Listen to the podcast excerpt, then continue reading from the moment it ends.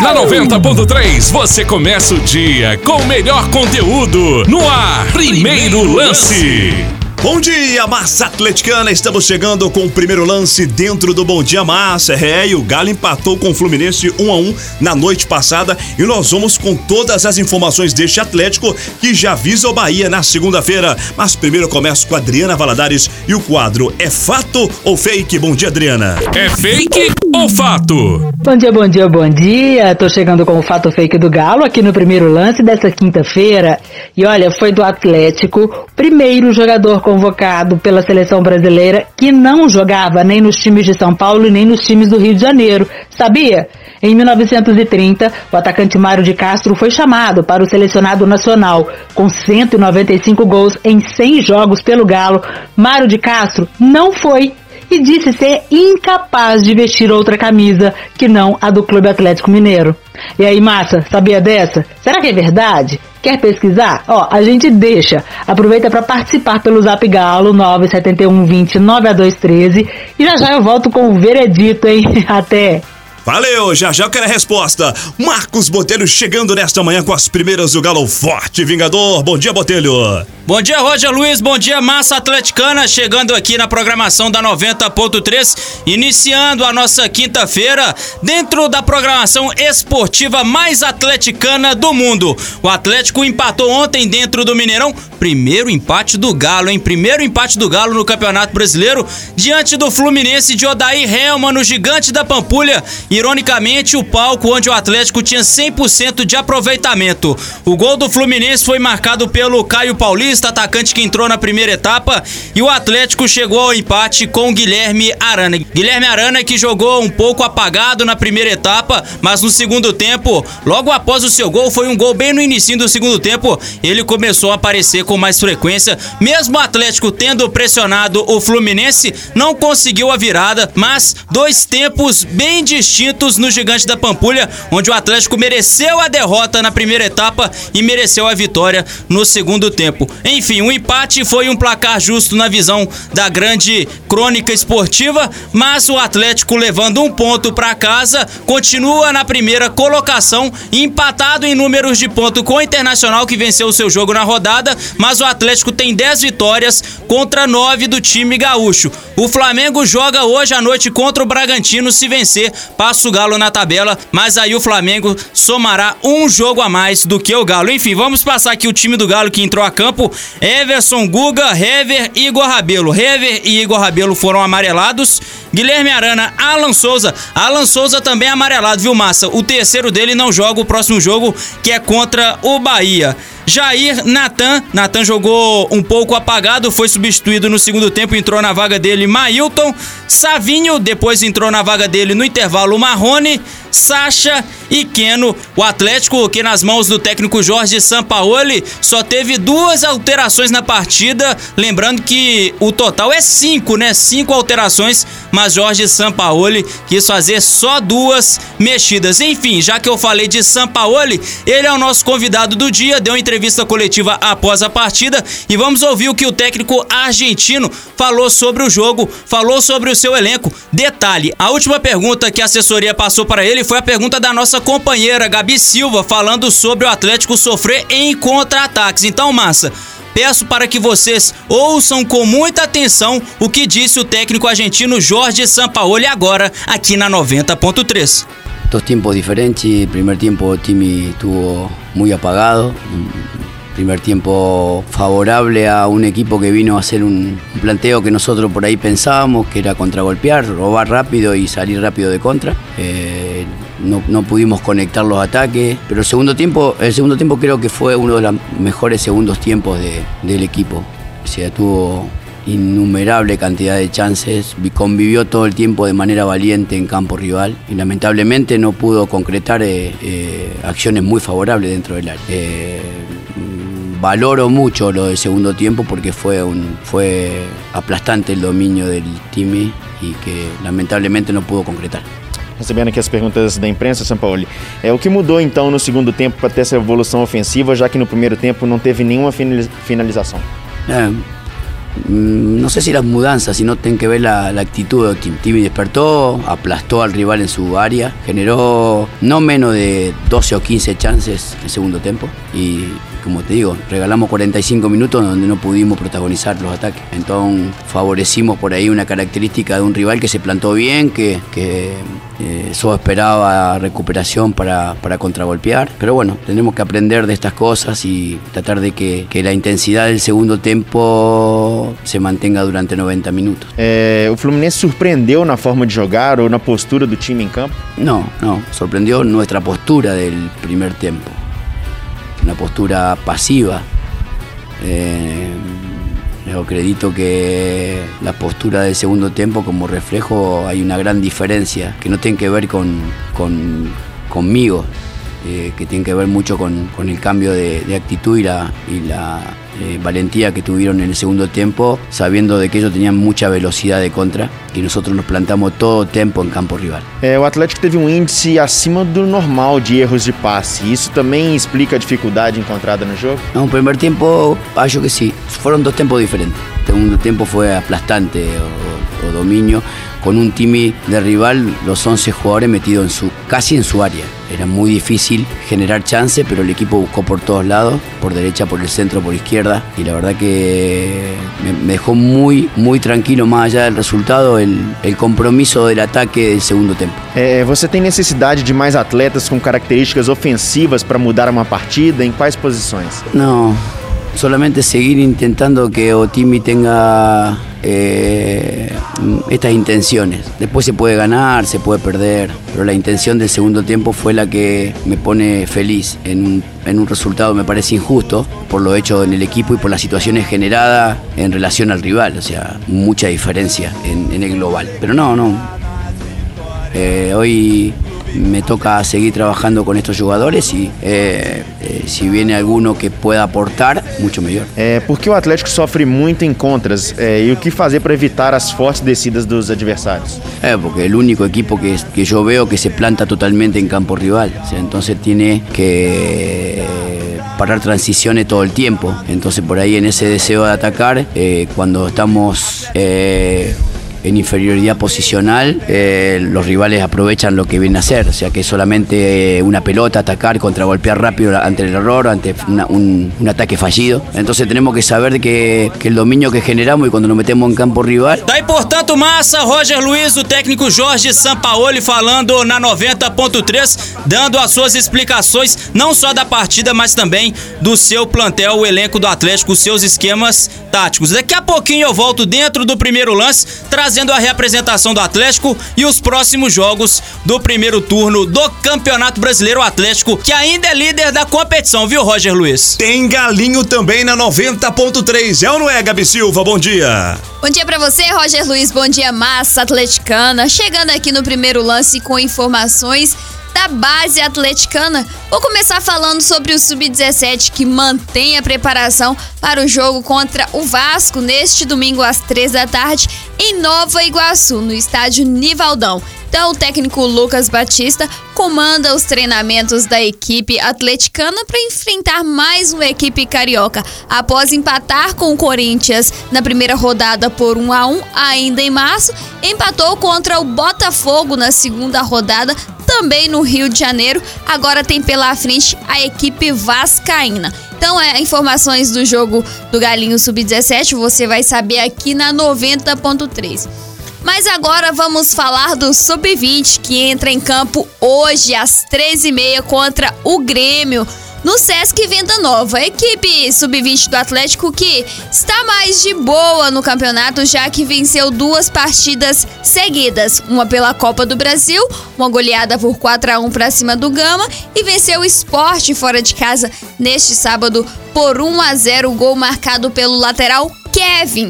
Então, a equipe comandada por Marcos Valadares entra em campo hoje. Acredito que ele não vai mudar muito a escalação da última partida contra o esporte. Só tem uma alteração confirmada, que é o lateral meia Claudinho, que sentiu o ombro ainda no primeiro tempo e deixou a partida dando lugar ao volante Iago. Então ele não vai ser relacionado por essa partida devido à lesão que sofreu. Então o técnico Marcos Valadares não deve mudar muito os jogadores que vão entrar em campo contra a equipe gremista. E as informações desta partida massa atleticana você vai acompanhar em tempo real aqui na 90.3. O Pedro Bala vai estar tá comandando o show do Galerão Samba na Massa e eu estarei em loco no Sesc trazendo mais notícias para você deste jogo, tudo o que acontecer lá no estádio das Alterosas. Então, a partir das duas da tarde, fique ligado com o radinho no máximo aqui sintonizado na 90.3 para você saber tudo o que acontece no jogo do Sub-20. E dentro da resenha do Galo, às 5 da tarde, vamos repercutir mais sobre esta partida também, falar tudo o que aconteceu nos bastidores. Então, aguardo você, fique sintonizado na 90.3 o tempo todo, porque tem música, tem notícia, tem muito galo, tem galo feminino, tem galo base, tem galo profissional, tudo sobre o galo é só aqui na Rádio da Massa Atleticana. Tamo junto! Júlio Lazarotti, o mundo esportivo que temos para hoje, Julião. Bom dia. Bom dia, Roger Luiz. Bom dia, massa. Estamos aqui para mais um primeiro lance e um giro pelos jogos de hoje pelo mundo. Brasileirão. Varmengo enfrenta o Bragantino, abrindo mais uma rodada. Olha, é melhor ter uma ajudinha aí, viu, ô Varmengo? Porque se não ganhar, volta pro cheirinho. Pelo campeonato chileno, Universidade de Concepción contra Deportes Iquique. Santiago Wanderers versus União La Calera. Antofagasta contra a Universidade de Chile. Audax Italiano versus O'Higgins. Curicó Unido contra o líder da competição com 33 pontos, o Universidade Católica. Já pelo campeonato colombiano, o Santa Fé enfrenta o La Equidad. Independente Medellín contra Jaguares de Córdoba. Deportes Tolima versus Alianza Petroleira. Rio Negro Áquilas contra Atlético Nacional, que é o líder do Apertura colombiano com 15 pontos. Já o Atlético Bucaramanga enfrenta o Deportivo Pereira. Daqui a pouco eu volto com meu galo, minha vida. Valeu, Juro. Já já você volta com o quadro Meu Galo, Minha Vida, porque quem tá chegando é Ivan Duarte trazendo as informações de rodada importante do Brasileirão, jogos, tabela e muito mais. Fala aí, Ivan, bom dia. Fala, Roger Luiz, excelente quinta-feira para você, um bom dia especial pra massa ligada no primeiro lance. Encerradas algumas partidas da 16ª rodada do Campeonato Brasileiro, o empate do Galo por 1 a 1 contra o Fluminense, empatezinho com gosto de derrota, viu, Roger Luiz? Nos outros jogos, o Coritiba venceu o Palmeiras por 3 a 1, 3 a 1 também o placar de Grêmio e Botafogo, a equipe do Rio Grande do Sul vencendo o Botafogo por 3 a 1. O Santos perdeu para o Atlético Goianiense por 1 a 0. O Corinthians venceu o Atlético Paranaense também por 1 a 0.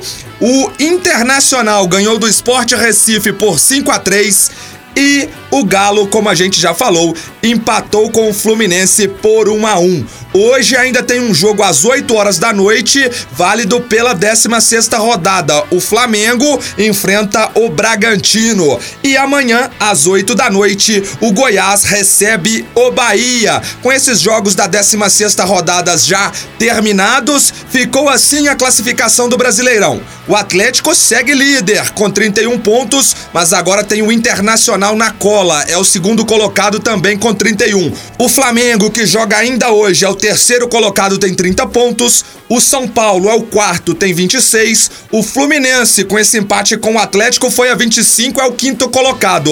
Fechando o G6, Santos tem 24 pontos. Sétimo colocado, Palmeiras tem 22. O oitavo colocado, Fortaleza, tem 21. Pontuação também do Atlético Goianiense, que é o nono colocado. O Sport Recife vem em décimo com 20 e o Grêmio em décimo primeiro também com 20. Em décimo segundo, o Vasco da Gama com 18. Aí, o Ceará, décimo terceiro e o Corinthians, décimo quarto, também tem 18 pontos, igualmente ao Botafogo, décimo quinto. O Coritiba é o décimo sexto colocado, tem 16 pontos. Aí, a abrindo a zona da degola, Bahia, 17 colocado com 15 pontos, Atlético Paranaense, 18 também com 15, o Bragantino é o 19 com 12 pontos e o Goiás é o lanterna da competição com apenas 9 pontos. Como eu já adiantei, Roger, o Flamengo encerra a sua participação na 16ª rodada contra o Bragantino hoje às 8 horas da noite e o Goiás enfrenta o Bahia também às 8 da noite na capital do sertanejo em Goiânia. Tá falado, Roger Luiz? Assim ficou a classificação depois da 16ª rodada do Brasileiro. Um abraço e até a próxima. O comentário do nosso eterno capitão esteve comigo na transmissão de Galo e Fluminense. Fala aí, Paulo Roberto Prestes, bom dia. O Atlético não conseguiu reeditar seus melhores momentos, seus jogos, né, que onde o Atlético mostrou aquela intensidade, atropelando o adversário no Mineirão, né, não dando oportunidades. E essa, essa, esse jogo contra o Fluminense, né, realmente o Atlético não conseguiu né, se impor do jeito que a gente queria, que a massa também estava esperando. Enfim, é o primeiro empate, vale ressaltar isso, viu, gente? É o primeiro empate do Atlético no Campeonato Brasileiro, né? Já que o Atlético vinha assim, né, numa com ou vitórias ou perdia o jogo. Realmente, agora o Atlético não fez, ficou muito evidente isso. Um bom jogo, conseguiu o empate, ainda bem, porque até então não estava merecendo realmente vencer o jogo. Já no segundo tempo, criou três oportunidades que o Muriel, infelizmente, conseguiu pegar. Segue o Galo aí, ainda na liderança, né? Mas agora já esperando algum outro resultado aí. Enfim, vamos pra, partir para cima agora contra o Bahia, já que voltam os nossos três gringos, né? O Alonso, o, o, o, o nosso Franco e o Savarino, esperando que realmente o Atlético consiga fazer um bom jogo na Bahia e consiga uma bela vitória lá também.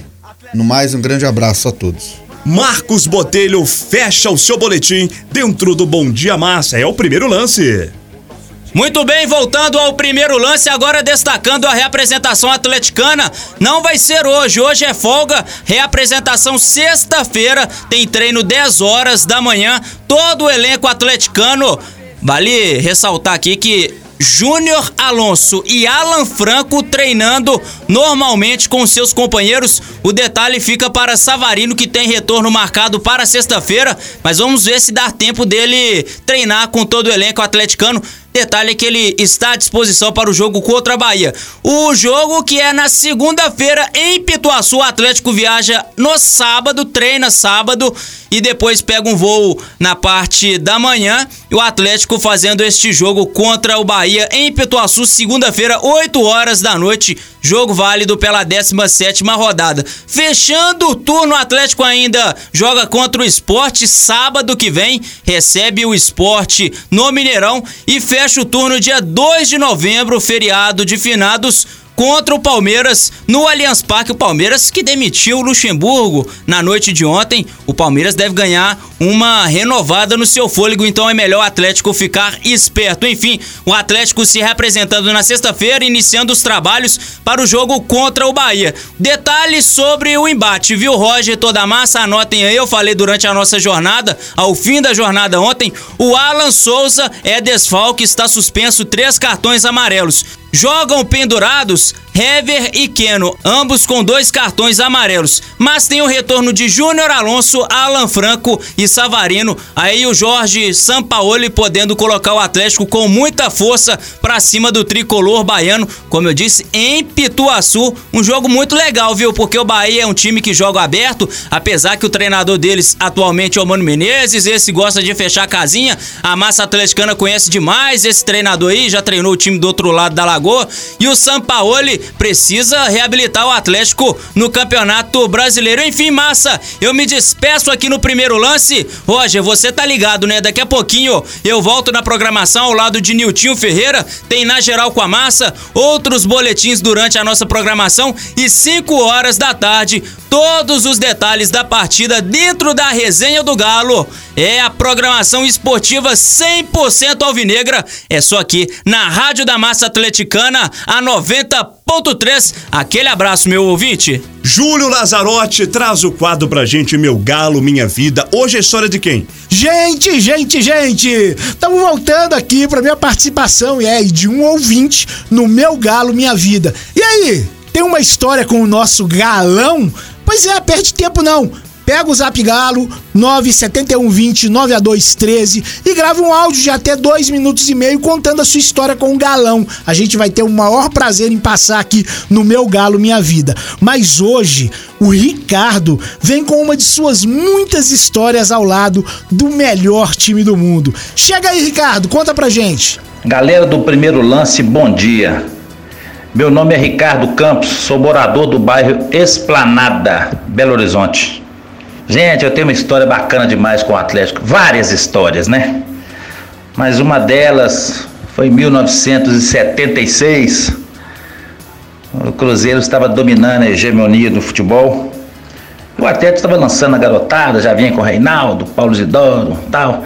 A gente tinha que ganhar o título de 77, de 76 de qualquer maneira. Aí o Atlético me contrata um tal de Cafuringa, jogador que veio do Fluminense, louco, doido, doido varrido. Era porra louca, né? Mas até precisava de um cara desse jeito. E nesse jogo, eu com meus 15 anos ia pra porta de vestiário, tentava entrar com o jogador, ficava doido, gritando, minto, 14. 14 anos. Aí o Cafuringa me estreia e nós eram dois jogos, né, contra o Cruzeiro. E nós ganhamos com gol de Cafuringa. Aí no dia seguinte, o Cafuringa sumiu.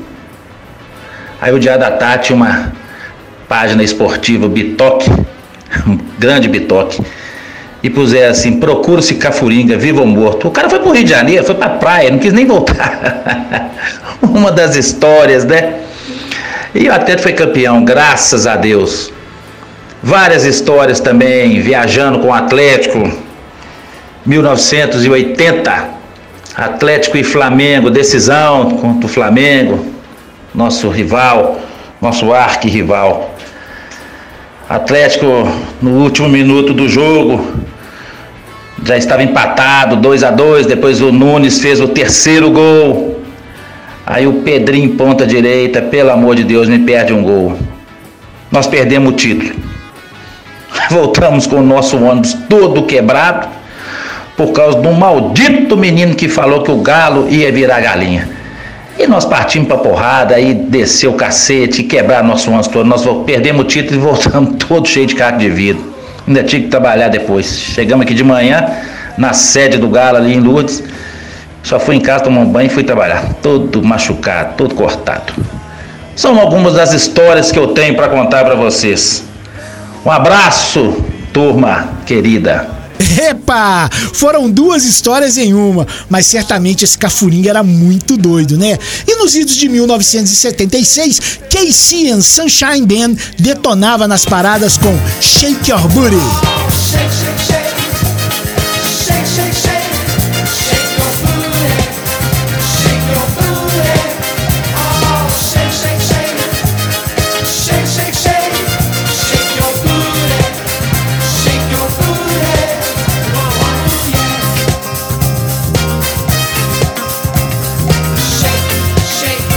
abraço para vocês. A bola é sua, meu querido Roger Luiz. E até amanhã, aqui no primeiro lance. Só ressaltando, né, Júlio, que o torcedor pode mandar história pelo Zap Galo. Uma história emocionante, diferente, engraçada com o Galo. Aquele momento que marcou realmente. Mande no Zap Galo, torcedor. 97120 9A213 DDD 31. Conte sua história pra gente neste quadro sensacional, Meu Galo, Minha Vida. Vamos agora para fechar o nosso programa com a resposta do quadro É Fato ou Fake? É verdade ou é mentira, Adriana? Fala comigo. E aí, massa? Voltei com o veredito. Hoje estamos relembrando fato e feito de Mário de Castro, que em 1930, com 195 gols em 100 jogos pelo Galo, foi o primeiro jogador de fora do eixo a ser convocado para a seleção brasileira e disse não. E olha, é fato, viu? Um fato que vai na contramão do que a gente acostumou a ver entre os jogadores que sempre dizem ter como meta a convocação para defender a seleção. Mário de Castro foi o primeiro jogador de um time mineiro e o primeiro jogador fora do eixo Rio-São Paulo a ser chamado para a seleção brasileira de futebol. O jogo de inauguração do estádio de Lourdes, cuja grama ele ajudou a plantar, foi visto por um diretor da Confederação Brasileira de Desportos, Horácio Werner, e por um representante da Associação dos Cronistas Desportivos do Rio de Janeiro, Alísio de Holanda Tavra. Os dois ficaram estupefatos com o futebol do craque. Dias depois, Mário de Castro recebeu a comunicação. Ele deveria se apresentar no Rio de Janeiro para integrar a seleção e Mário disse não, alegando que só vestia a camisa do Galo. Ídolo é ídolo, hein? Até mais, massa. Tá certo, valeu Adriana, gostei, viu? Vamos agora à reprise do gol do Galo. Arana empatou a partida no segundo tempo. Roger Luiz. Finta tá no meio campo, ajeitou o lançamento na direita pro Sacha, perto da grande área, vai tentar o cruzamento. Rodrigo Sacha parou, pensou, dominou rasteiro, faz o cortador, voltou, Marrone atrasou a batida! É Galo! Nós somos do Clube Atlético Mineiro. Mineiro,